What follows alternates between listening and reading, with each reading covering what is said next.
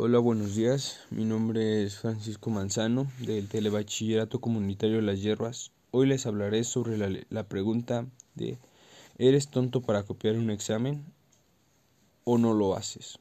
En lo personal, yo creo que es mejor hacer las cosas de manera justa y no mentir al respecto.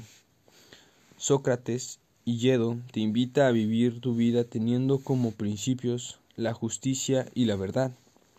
Sócrates prefirió morir antes que hacer trampa y les enseñó a sus discípulos dejar de pensar en las riquezas y el éxito.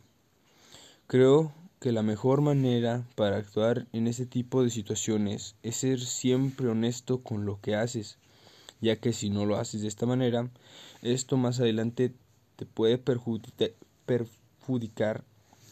al llevar a la gente a pensar o a desconfiar de ti. Recomiendo a un alumno del telebachillerato que siempre sea honesto y responsable con lo que hace para que más adelante no vayan a desconfiar de él o ella.